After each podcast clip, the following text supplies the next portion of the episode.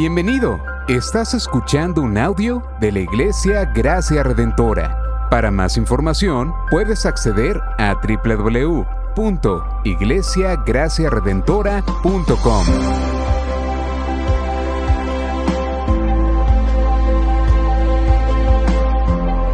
En la exposición de la palabra, el pastor Israel Vega.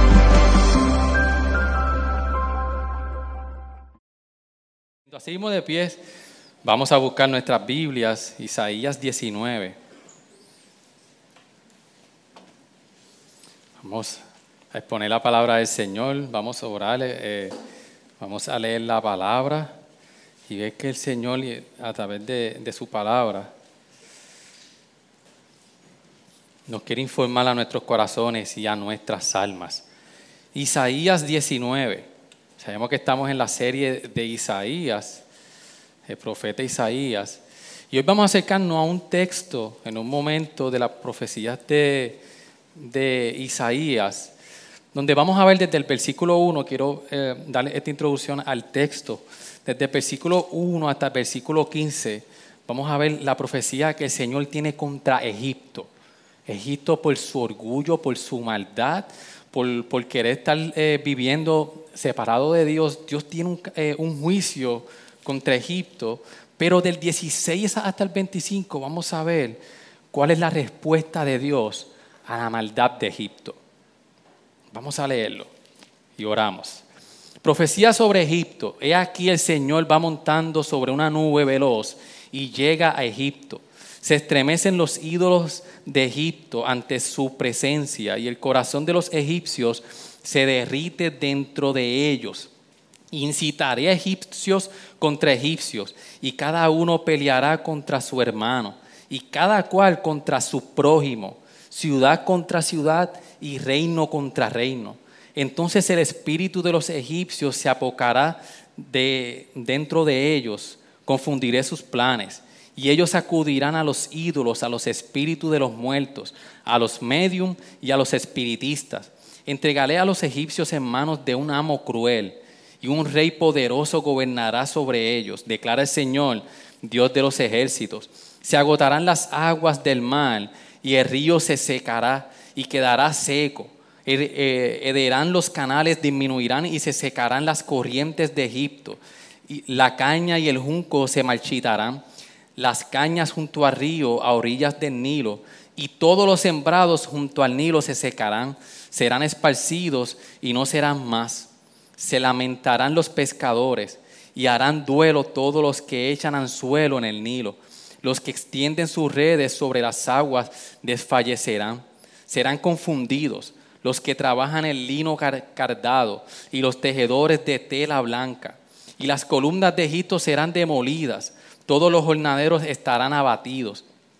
No, son más que necios los príncipes de Zoán. El consejo de los, de los más sabios, consejeros de Faraón, se han vuelto torpe. ¿Cómo decís a Faraón, yo soy hijo de los sabios, hijo de los antiguos reyes? Pues bien, ¿dónde están tus sabios? Que ellos ahora te declaren y te hagan saber lo que el Señor de los ejércitos ha determinado contra Egipto. Han obrado neciamente los príncipes de Zoán se han engañado los príncipes de Memphis, han extraviado a Egipto los que son la piedra angular de sus tribus. El Señor ha mezclado en medio de ella un espíritu de distorsión y ha hecho extraviar a Egipto en todas sus empresas, como se tambalea el ebrio en su vómito. Y no habrá para Egipto obra alguna que pueda hacer su cabeza o su cola, y su hoja de palmera o su junco. En aquel día los egipcios serán como las mujeres y temblarán y estarán aterrados ante la mano alzada que el Señor de los ejércitos agitará contra ellos. Y la tierra de Judá, será terror para Egipto. Todo aquel a quien, se la, a, quien se la mencionen quedará aterrado de ella a causa del propósito que el Señor de los ejércitos ha determinado contra él. Aquel día cinco ciudades en la tierra de Egipto hablarán la lengua de Canaán y jurarán lealtad al Señor de los ejércitos una de ellas será llamada ciudad de destrucción. Aquel día habrá un altar al Señor en medio de la tierra de Egipto y un pilar al Señor cerca de su frontera. y será por señal y por testimonio al Señor de los ejércitos en la tierra de Egipto, porque clamarán al Señor a causa de sus opresores, y Él les enviará un Salvador y un poderoso, el cual los librará. Y el Señor se dará a conocer en Egipto, y los egipcios conocerán al Señor en aquel día. Adorarán con sacrificios y ofrendas, harán voto al Señor y lo cumplirán. Y el Señor herirá a Egipto, herirá pero sanará. Y ellos volverán al Señor y Él les responderá y los sanará. Aquel día habrá una calzada desde Egipto hasta Siria. Los asirios entrarán en Egipto y los egipcios en Asiria. Y los egipcios adorarán junto con los asirios. Aquel día Israel será un tercero con Egipto y con Asiria, una bendición en medio de la tierra. Porque el Señor de los ejércitos lo ha bendecido diciendo, bendito es Egipto mi pueblo y Asiria obra de mis manos e Israel mi heredad. Ayúdeme a orar, hermanos. Señor, gracias, gracias por tu palabra. Gracias por el día de hoy, Señor.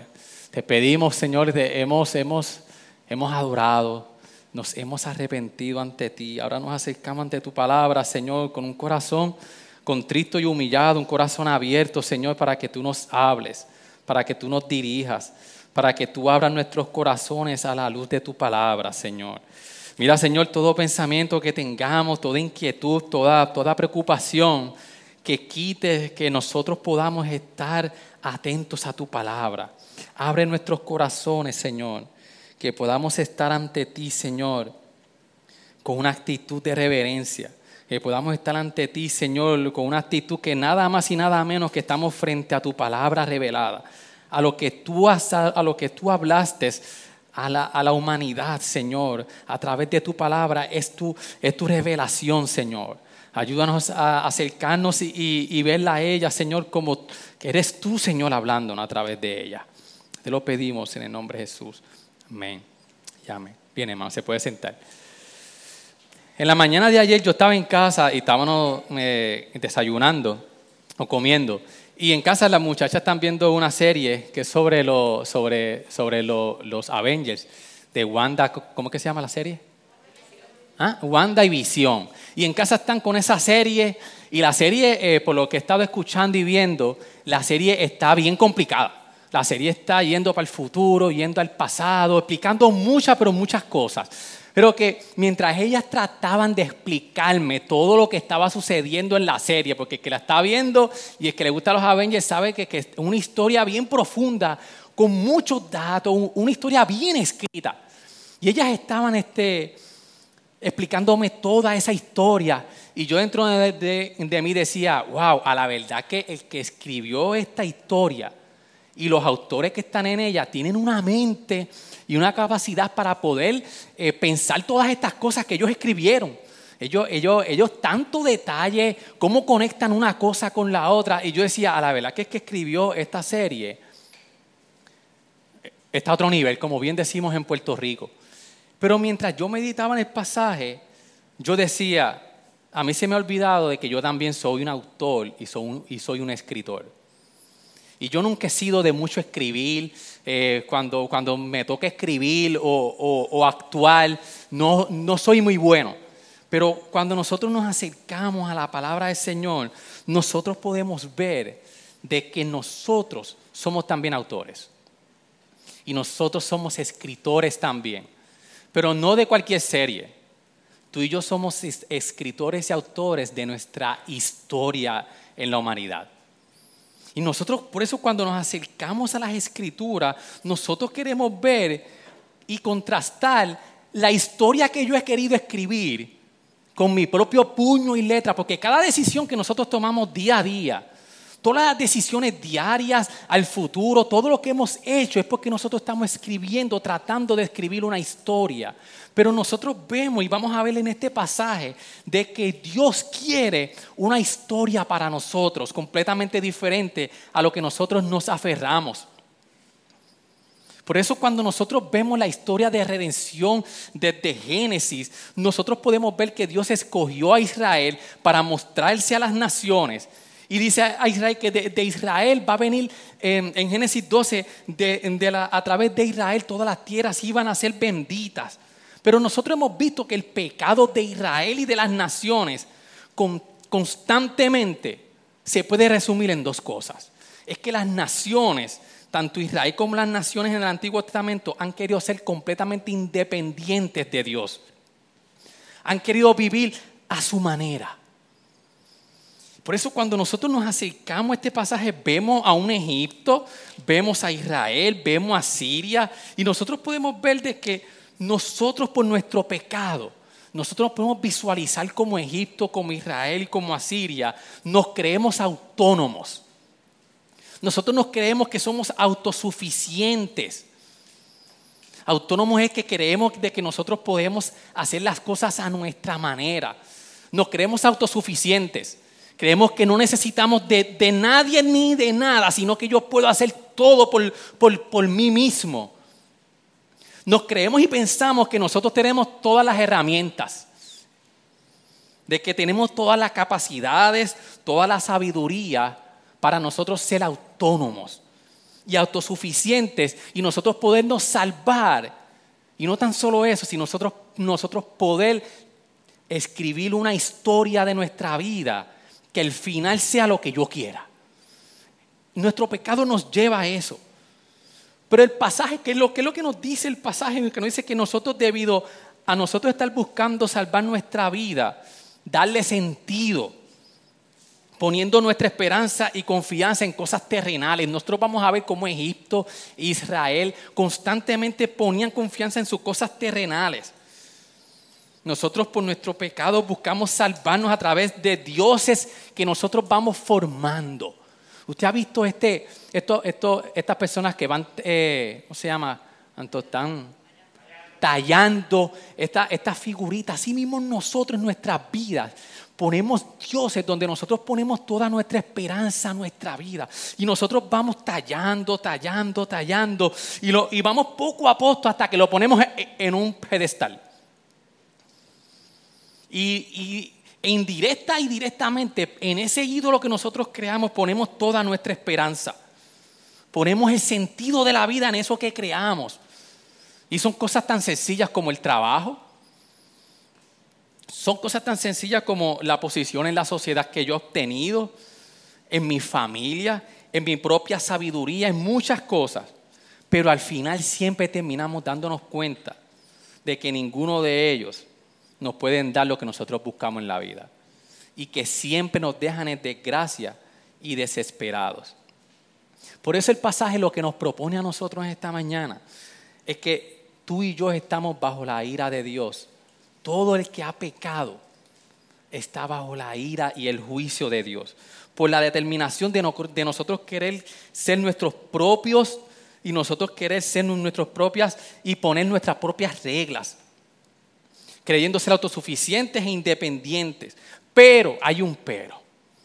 A pesar de nuestro pecado, de nuestra, de nuestra autosuficiencia, este texto nos lleva a nosotros a ver que a pesar de esto, Dios en su misericordia incluso utiliza el juicio hacia nuestro pecado, el juicio divino y nos golpea. Nos va golpeando para que el hombre pueda ser independientemente, que el hombre pueda clamar a Dios por liberación y pedir un rescate a Él. Eso es lo que nos propone este pasaje. Por eso nosotros podemos tener preguntas de reflexión mientras vamos viendo cómo, el pasaje nos quiere hablar. Podemos decirles cuáles son todas las cosas que, nosotros, que, tú y yo somos tentados a poner nuestra esperanza. Yo quiero que en tu mente tú tengamos esta, esta pregunta. ¿Cuáles son las cosas que nosotros somos tentados a poner nuestra esperanza? ¿Por qué Dios tiene que ser la esperanza para, la historia de mi vida? Porque yo no puedo escribir mi propia historia. ¿Cómo nosotros podemos ver la esperanza aún en el juicio de Dios por mi pecado? ¿Y cómo nosotros podemos ver cuál es el fin último de Dios para todas las naciones? Este es un momento donde, en la historia donde Isaías hace esta profecía, es un momento histórico donde eh, Asiria estaba asediando a Israel. Y nosotros podemos ver de que en el, libro de Reyes, en, otros libros históricos de la Biblia, podemos ver de que para los reyes eh, había una gran tentación aliarse con Egipto y con, otras, y con otras ciudades de que estaban en contra de Asiria. Por eso Israel en muchas ocasiones cuando Asiria iba a atacar o, había una amenaza de ataque, muchos reyes tenían esa tentación, decía, espérate, sabiendo que Dios los había escogido como, como su pueblo y que Dios había prometido que los iba a guardar y que Dios era la esperanza para ellos, en muchas ocasiones los reyes ponían su confianza en Egipto porque Egipto siempre estaba detrás de Asiria. Yo no sé, que cuando estábamos, yo no sé si en la escuela, cuando estábamos en la intermedia, en la high, Orlando, que, se acuerda que esa guerra entre los barrios era, algo terrible. Y tú tenías que unirte, si, tú siempre ibas a tener a un enemigo. Y tú tenías que buscar al enemigo de tu enemigo, porque eso significa que ese enemigo de, de tu enemigo es tu qué? Es tu amigo. Y vamos a ver entonces, vemos cómo en la historia de Israel, los reyes constantemente, en vez de buscar la ayuda del Señor, buscaban la ayuda en las cosas terrenales, específicamente en Egipto. Y el pasaje lo que, lo que nos lleva es desde el versículo 1 hasta el versículo 15. Le está diciendo a Israel, no vale la pena tú poner tu confianza en Egipto. Y si nosotros vamos para adelante en la historia, en el capítulo 20, del 1 al 6, un capítulo donde dice de que, de que a, través de lo que Isaías iba, iba, iba a ser símbolo, Isaías va a estar, iba a estar caminando desnudo por tres años y que eso iba a ser la, el, el, el símbolo para la vergüenza de Egipto. Entonces, el pasaje del 20, del 1 al 6, lo que le está diciendo, miren el versículo 5, dice, entonces se desanimarán y se avergonzarán a causa de su esperanza y de Egipto su jactancia. Había muchas naciones que habían puesto su confianza en Egipto. Y si nosotros vamos al final de la historia, lo que la profecía decía era que todo el que ponga su confianza en Egipto va a quedar sin esperanza. El 6 dice, y darán los habitantes de esta costa en aquel día, y dirán, he aquí tal ha sido nuestra esperanza, a donde huíamos buscando auxilio para ser librados del rey Asiria. ¿Y cómo escaparemos nosotros? texto cuando lo vemos en su, en su magnitud, lo que Isaías está diciendo es, a si tú, si tú tratas de poner tu confianza en Egipto, vas a quedar en vergüenza. Porque eh, Israel eh, quiso poner su confianza en Egipto porque Egipto era una nación fuerte. Era una nación de que tenía, vamos a ir viendo en el, en el, en el verso este, poco a poco por qué Egipto tenía, era, era una ciudad o un pueblo fuerte. Y, y lo que nos dice el pasaje es, no hagas no pongas tu esperanza sobre Egipto, porque todas las cosas en que ha hecho Egipto fuerte su naturaleza, su economía, su estatus social. Cada una de esas cosas yo las voy a destruir. Y no tan solo eso, que en el versículo 16 al 25 dice, ¿de qué vale la pena tú poner tu confianza en Egipto si al final yo voy a traer a Egipto a mí y Egipto va a poner toda su confianza en mí? El pasaje está diciendo, le está diciendo a Israel, pon mi confianza en mí, no la ponga en Egipto, porque la grandeza de Egipto yo la voy a destruir. Pero yo voy a utilizar ese juicio para que Egipto ponga toda su confianza en mí. Y por eso nosotros cuando vemos desde el versículo 1 hasta el 15, es la predicción de la caída de Egipto. Y lo que nos muestra todos estos versos es que ninguno de los grandes dones de esta nación va a poder salvarla del juicio venidero del 1 al 4 nosotros podemos ver de, que, de cómo Dios va a atacar los dioses de Egipto.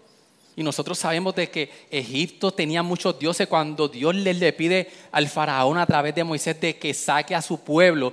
Dios trajo muchas plagas a muchas cosas, al Nilo, al, río, a, a, las plagas, a todas estas. Y era Dios atacando porque Egipto tenía muchos dioses. Egipto tenía dioses aquí, dioses allá. Y cuando Dios va a sacar a, Israel de Egipto, Dios ataca con las plagas a los, a los dioses que Egipto había fabricado. Y por eso es que en el versículo 1 comienza de que sus ídolos se van a estremecer. Y eso lo que iba a ocasionarle en, Israel era que socialmente iba a haber un caos. Por eso es que dice en el versículo 2, incitaré egipcios contra egipcios y cada uno peleará contra su hermano. Ellos no iban a poder, a poder mantener la unión en su país. Por eso también luego del versículo 5 al 10, Dios iba a atacar. Y que es bien interesante porque estamos viendo a Dios aquí actuando en, la, en la profecía de Isaías, es Dios mismo actuando. Por eso es que dice en el versículo 4, entregaré a los egipcios en manos de un amo cruel. Socialmente los iba a destruir. Luego del 5 al 10, nosotros podemos ver de que Dios los iba a atacar en su economía. El río Nilo para Egipto era, era, era lo que hacía que Egipto fuera una nación tan poderosa. Ellos lo llamaban que el, Nilo, el, Nilo, era el regalo de ellos. durante siglos este río eh, cruzaba Egipto y si no fuera por el, por, el, por, el río Nilo, Egipto hubiera sido una extensión más del desierto. El río regaba la tierra para que, para que hubiera una buena pesca, era una ruta comercial había una carretera militar. Y ellos tenían su poder como, como, como, como pueblo en en, el río. Y Dios dice, yo voy a destruir su río. Y si, el, y si Nilo fallaba, toda la actividad de sustento de la vida de la nación iba a fallar. Isaías está diciendo, ¿cómo ustedes van a poner su confianza en un pueblo que depende de un río, donde ese río yo lo creé, y no tan solo eso, sino que yo voy a hacer de que por ellos no querer venir a donde mí, yo voy a destruir su fuente. También vemos del 11 al 15 cómo Dios iba a atacar a la sabiduría de los egipcios. Vemos que cuando José estuvo contra, contra los sabios de Egipto, ellos tenían muchos sabios, y Dios dice, yo voy a atacar a tu sanación, a, tu, yo, yo, voy a atacar a, tu, a, tus, a tus sabios. Toda la sabiduría, dice Dios de Egipto, iba a ser vacía e inútil. Pero entonces, luego entonces vemos aquí a Isaías trayendo toda esta profecía, pero del 16 al 25 nosotros podemos ver de que Dios no lo deja ahí.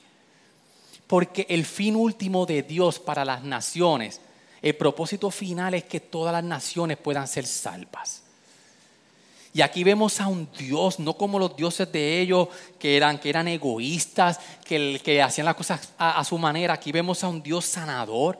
Aquí vemos a un Dios que, que su propósito final era que es, salvar a, a la humanidad vemos que del 16 al 19, Dios lo que quiere es reconciliar a Egipto con Dios, con Él mismo.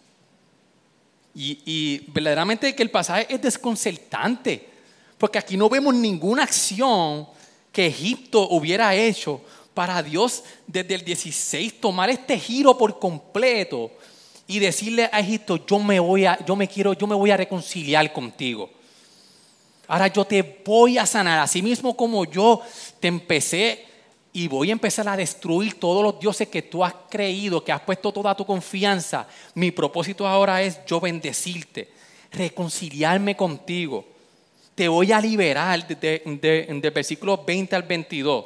Y no solamente eso, sino que voy a coger Egipto, voy a coger a Siria y a Israel y los voy a unir en una sola, en un solo pueblo para que todos al final me adoren.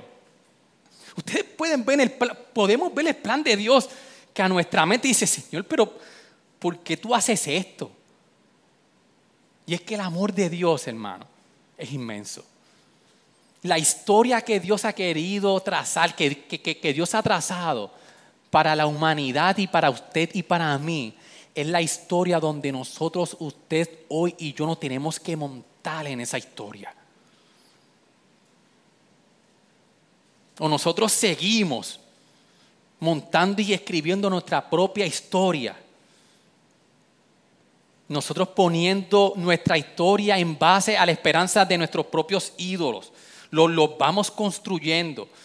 Y si vamos a ver, pero, pero ¿qué ídolos? Mira, tan fácil como el trabajo.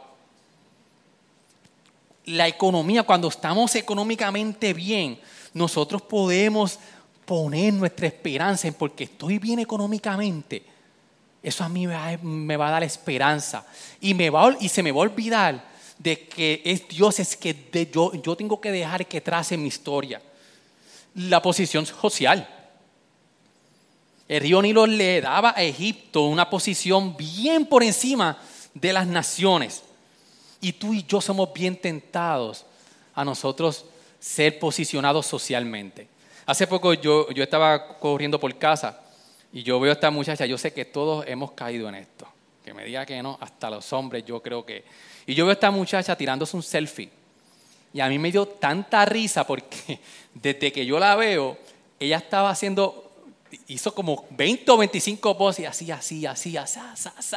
Yo no sé si han visto que al final de las 30 fotos que usted y yo tiramos, entonces empezamos a escoger, espérate, porque este ángulo aquí no, este ángulo no. y no so porque para, para nosotros, cómo nos ve la sociedad es bien importante.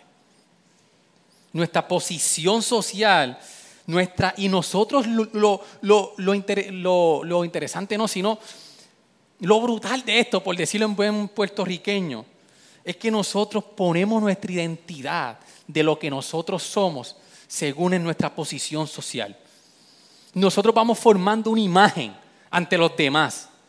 Vamos formando una imagen. Porque no me digas de que usted pone en las redes sociales su peor foto. Y yo sé que podemos entrar en cada uno de los perfiles de ustedes y nos vamos a ver una foto. ¿eh? Hoy mismo estábamos reunidos y, y Pastor Joel hoy estaba bien preocupado. Estaba bien, pero bien preocupado porque ustedes van a ser testigos de, de que nosotros somos frágiles. Y, y, Pastor Joel estaba en la reunión, pero de verdad que van a pasar eso hoy, ese video de mí, de lo que pasó conmigo, eso va. Y es porque está preocupado, eh, bromeando, pero que eh, así mismo nosotros decimos, espérate, espérate, ¿cómo yo me voy a ver? Nosotros ponemos tanta confianza en cómo yo me veo a, través de la sociedad, en nuestra identidad. Manos, prácticamente, unirse a Egipto sería asociarse con una nación bajo la ira divina. Es lo que nos dice el pasaje confiar en las, promesas de un pueblo completamente que iba a estar dividido. Y, vamos, ellos iban a buscar la ayuda para una economía que iba a colapsar. Esperar sabiduría donde solo había una locura. Y creen que ellos que no pudieron resolver todos sus problemas, lo que pasa es dice, si, si, si el propio Egipto no va a poder resolver sus propios problemas, ¿cómo ustedes van a buscar la alianza con ellos? Es una crítica completamente devastadora hacia Israel.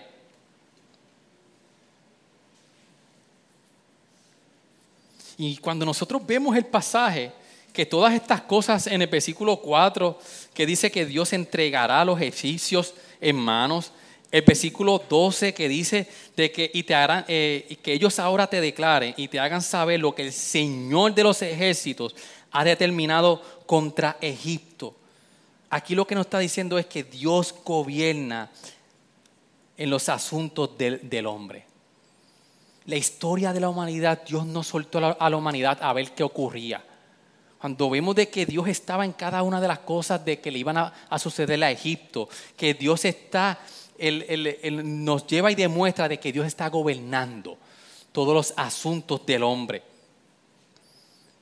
Y tú y yo somos bien testigos de esto porque nosotros podemos ver de que la humanidad antes de la pandemia se creía invencible. Pero podemos ver ahora, después de toda esta pandemia, que algo microscópico paralizó a una humanidad entera. Algo que ni tan solo usted y yo podemos ver. Paralizó toda, todo un planeta, a toda la humanidad.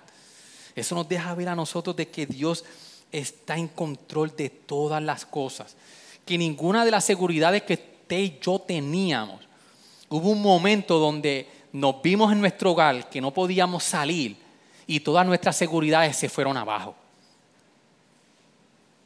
Y todos nuestros planes y toda la historia que nosotros estábamos, tuvimos que darle un detente, nos, nos hicieron darle un detente y reflexionar que Dios es quien gobierna a toda la humanidad.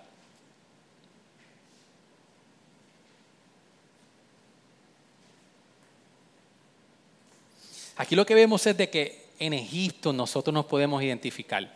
E, Egipto puede representar al mundo gentil que se, que se dirige hacia una declive irreversible. Y su verdadero problema, mucho más que las naciones que estaban al lado de ellos, el verdadero problema de Egipto era con Dios.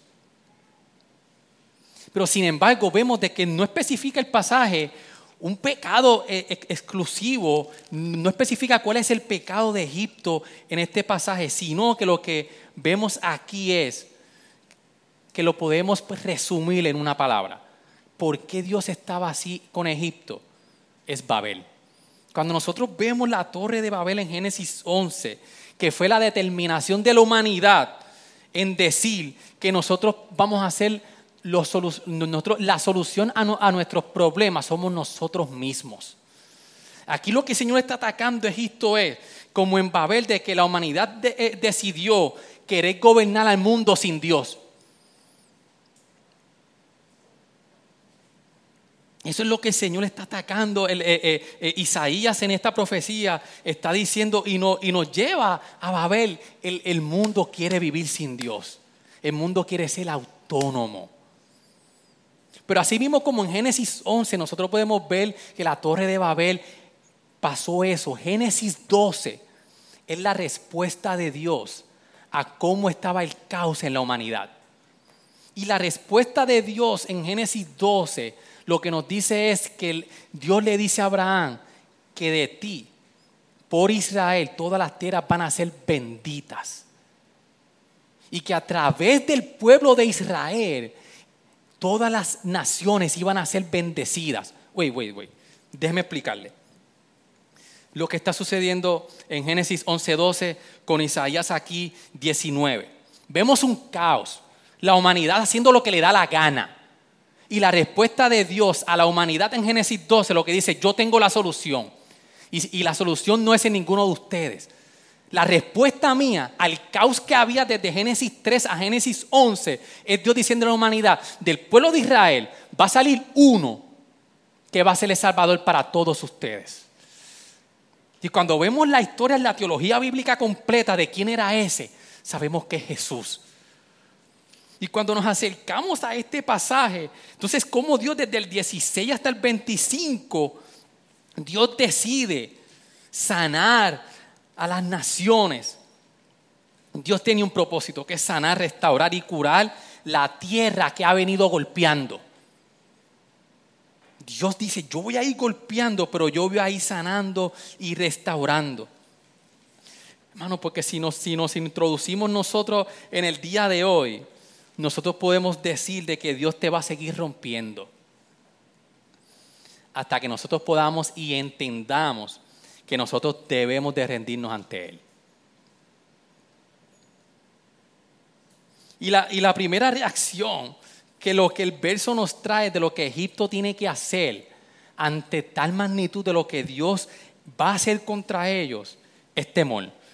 En el versículo 16 dice, en aquel día los egipcios serán como las mujeres y temblarán y estarán aterrados ante la mano alzada que el Señor de los ejércitos agitará contra ellos. Lo que el Señor está, lo que, lo, que la profecía está diciendo que lo que Egipto tiene que ser es que primero era un temor por el juicio de Dios. Ahora es un temor de que deben de ver cómo Dios entonces ahora, ese temor significa un respeto, ese, una reverencia, una admiración, una sumisión, un asombro hasta ante quién es Dios. Y lo que Egipto debe ser, dice, tienen que temer al Señor. Y nosotros debemos de preguntarnos si Dios me está estremeciendo y tú te sientes estremecido por Dios, ¿Realmente estás actuando en reverencia y en sumisión ante Él, en temor? Luego dice de que el Señor iba a poner una, sola lengua. El versículo 18, aquel día cinco ciudades en la tierra de Egipto hablarán la lengua de Canaán y jurarán lealtad al Señor de los ejércitos. Una de ellas será llamada ciudad de destrucción. El Señor dice, yo me, yo me voy a reconciliar con ustedes, yo me quiero reconciliar con ustedes. Y que lo que en Babel comenzó, que Dios tuvo que dividir las lenguas, porque ellos querían hacer las cosas a su manera. Dios dice ahora, ahora yo les voy a dar una sola lengua, porque yo los quiero unir y los quiero restablecer para que todos me sirvan. Y del 16 al 25 empezamos a ver entonces una relación recíproca entre Dios y Egipto y las naciones. Miren cómo el versículo 20 dice, y será por señal y por testimonio al Señor de los ejércitos en la tierra de Egipto, porque clamarán al Señor a causa de sus opresores, y Él les enviará un Salvador y un poderoso, el cual los librará. Aquí empieza una relación entonces que en vez de Egipto poner y guerrear contra los asirios y todas las naciones y poner su confianza en todas las cosas que ellos tenían, en, su economía, en sus dioses, en todo lo que ellos habían establecido como nación. El Señor les dice, va a llegar un día que tú vas a tener que clamar a mí. Pero mi respuesta de cuando ustedes clamen es que Dios va a enviar un Salvador y un poderoso, el cual los va a librar a ustedes.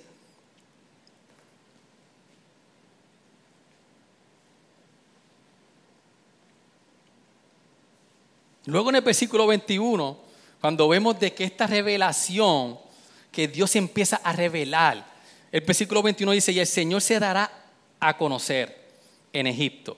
Primero, hay temor y reverencia. Luego hay una, una, reconciliación donde el pueblo de Egipto va a clamar a Dios y Dios va a responder con un Salvador. Y luego el 21 dice, y el Señor se dará a conocer en Egipto. Y los egipcios conocerán al Señor en aquel día. Adorarán con sacrificios y ofrendas, harán voto al Señor y lo cumplirán. La pregunta que nos debemos hacer es, Dios está dando a conocer a nosotros. ¿Qué nosotros estamos haciendo hacia la, la revelación de Dios hacia nosotros? Así como Dios se estaba mostrando y revelando a Egipto, cómo nosotros estamos reaccionando hacia la revelación que Dios está teniendo con cada uno de nosotros individualmente. Dios se ha revelado a través de su palabra y a través de Cristo, fue la revelación de Dios. Pero cada uno de nosotros está haciendo, Dios está haciendo algo para revelarse a tu vida. ¿Cuál es la respuesta que nosotros estamos obteniendo hacia ese toque que Dios te está dando? Dios te da toques y te está diciendo, me estoy revelando. Pero ayer Mari, mientras yo discutía el pasaje, me decía que ayer las mujeres, mientras estaban en su discipulado, ellas decían, para poder amar a Dios tenemos que conocerlo. Mientras más lo conocemos, más, más, más entendemos su amor hacia nosotros y crecemos en amor hacia Él. Nosotros tenemos que conocer al Señor. Cuando nosotros vemos las maravillas que Dios hace, nosotros cada día vamos a ir aumentando y aumentando nuestra fidelidad al Señor y en adoración al Señor. Porque mire cómo el versículo 21 entonces y el 22, ellos entonces empiezan a adorar al Señor. Incluso en el versículo 22, Él dice, y el Señor herirá a Egipto, herirá pero sanará, y ellos volverán al Señor, y Él y él le responderá, y el Señor los sanará. Y esto es un texto donde cuando vemos, espérate, que el Señor entonces vuelve a herir, pero dice que el Señor herirá a Egipto, le herirá, pero sanará. Yo, recuerdo que cuando yo era pequeño, en casa yo era uno de los, ustedes me, ven tranquilito, pero tenía, en, mi edad cuando pequeño era, era bien terrible. Y en una pelea con mi hermano, eh, yo le doy con algo, yo salgo corriendo porque él viene a darme y mi mamá viene con, con una cacerola para calentar agua, porque para los tiempos míos no había, había calentador, pero el que tenía calentador era porque había chavo. Y eso era agua fría. Y en los días fríos, pues mami cogía una, una ollita, calentaba agua en la hornilla, y entonces nos ponía un cubito y nos calentaba el agua. Pues la cuestión es que yo vengo corriendo y yo veo que mi mamá viene con la cacerola, yo me bajo y cuando subo, la cacerola tira el agua y me quema. A tal nivel que me quemó todo el brazo y fue una quemadura bien, bien fuerte.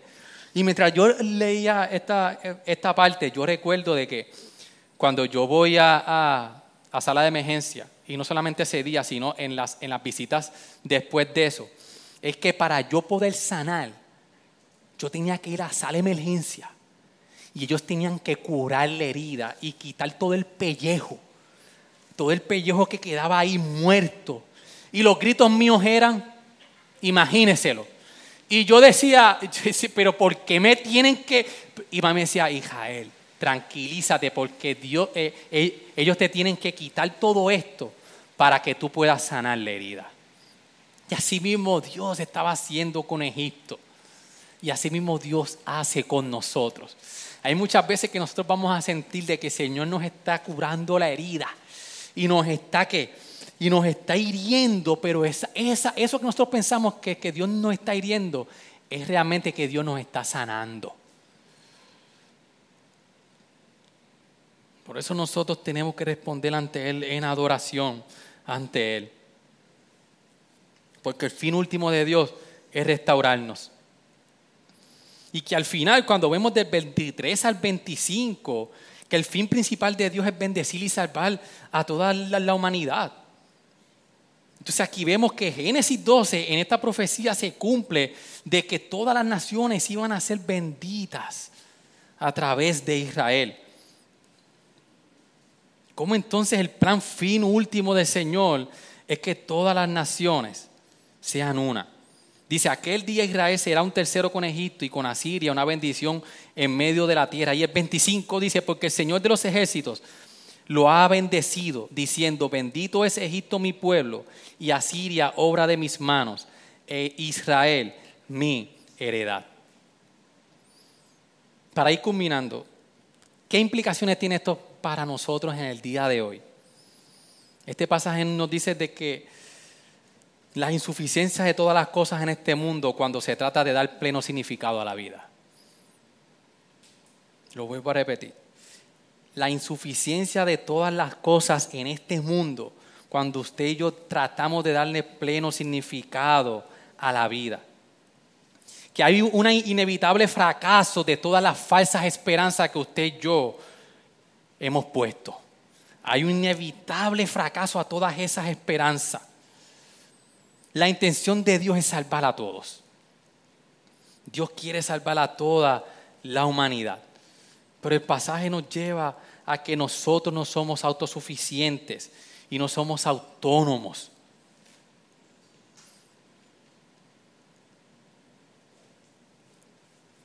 Que muchas veces Dios nos tiene que herir para sanar. El problema de nosotros es de que nosotros lo queremos hacer bajo nuestros propios términos.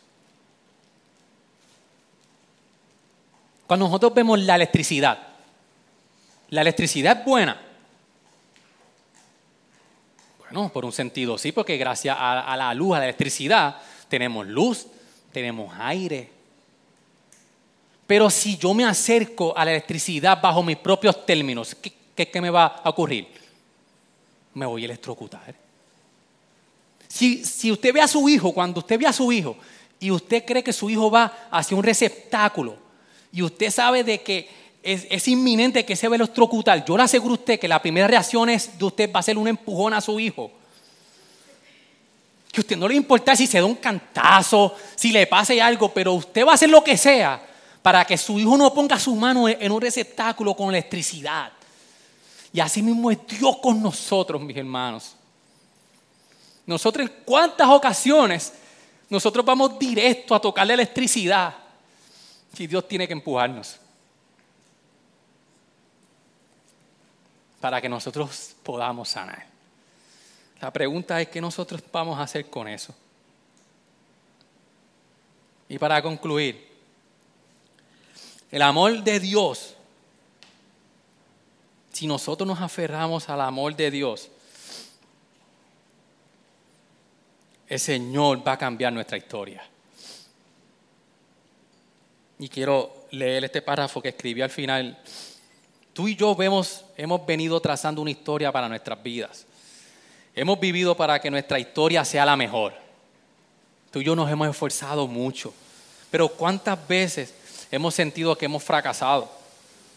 Que la historia que teníamos planeada no la pudimos lograr o quizás pudiste lograr la historia como la tenías planeada, pero al final hemos visto de que no podías lograr y alcanzar lo que realmente tú querías. Que nada de lo que nosotros hemos tratado de hacer para, para obtener la felicidad y satisfacer nuestra vida, lo hemos podido lograr por nuestros propios méritos. Entonces, eh, muchas veces nos preguntamos, ¿y ahora qué? ¿Qué yo voy a hacer? Me siento Estoy en un momento de la historia de mi vida donde lo como yo la he construido, no hay break. Ese pensamiento puede llegar. Tendré que comenzar de nuevo. Ah, déjame cambiar esta parte donde yo me equivoqué. Dame dar rewind, volver. Vamos a comenzar de nuevo. Pero lo que vamos a hacer es, si no entramos en, en la historia de Dios, vamos a fracasar. Y nos vamos a cansar Por eso, permíteme decirte que si lo que haces confiando nuevamente en tu sabiduría, vamos a terminar igual. O peor, de cómo terminaste. Lo único que puede cambiar la historia de nuestra vida y darle un final con propósito es una persona. Y es Jesús. Él pide que entregue nuestro orgullo, tu sabiduría y que nos rindamos ante sus pies.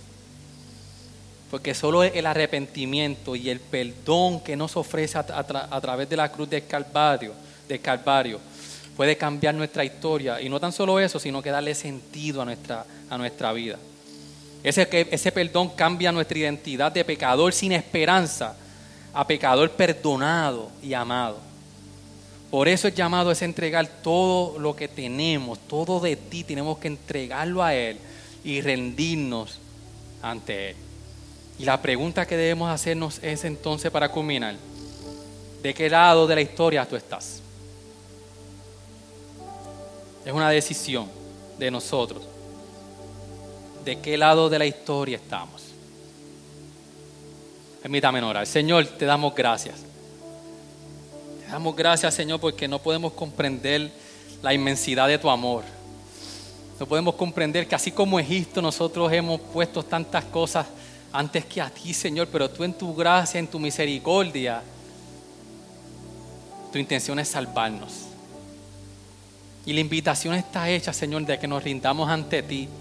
Y que hoy sea el día de que nos cansemos de depender de nosotros mismos, Señor. Que nos cansemos, que nos cansemos, Señor, porque llega un punto en nuestra vida de que ya no podemos más pero que hoy nosotros nos rindamos ante ti, Señor, ante tu señorío. Que nos rindamos ante tu presencia, Señor. Y podamos informar y decirle a nuestra alma de que ya no podemos más y que tenemos que rendirte ante ti, Señor. Te pedimos todo esto en el nombre de Jesús, Señor.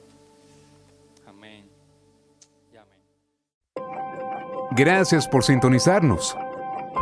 Puedes encontrarnos en las diferentes plataformas de redes sociales, como también visitarnos a www.iglesiagraciaredentora.com.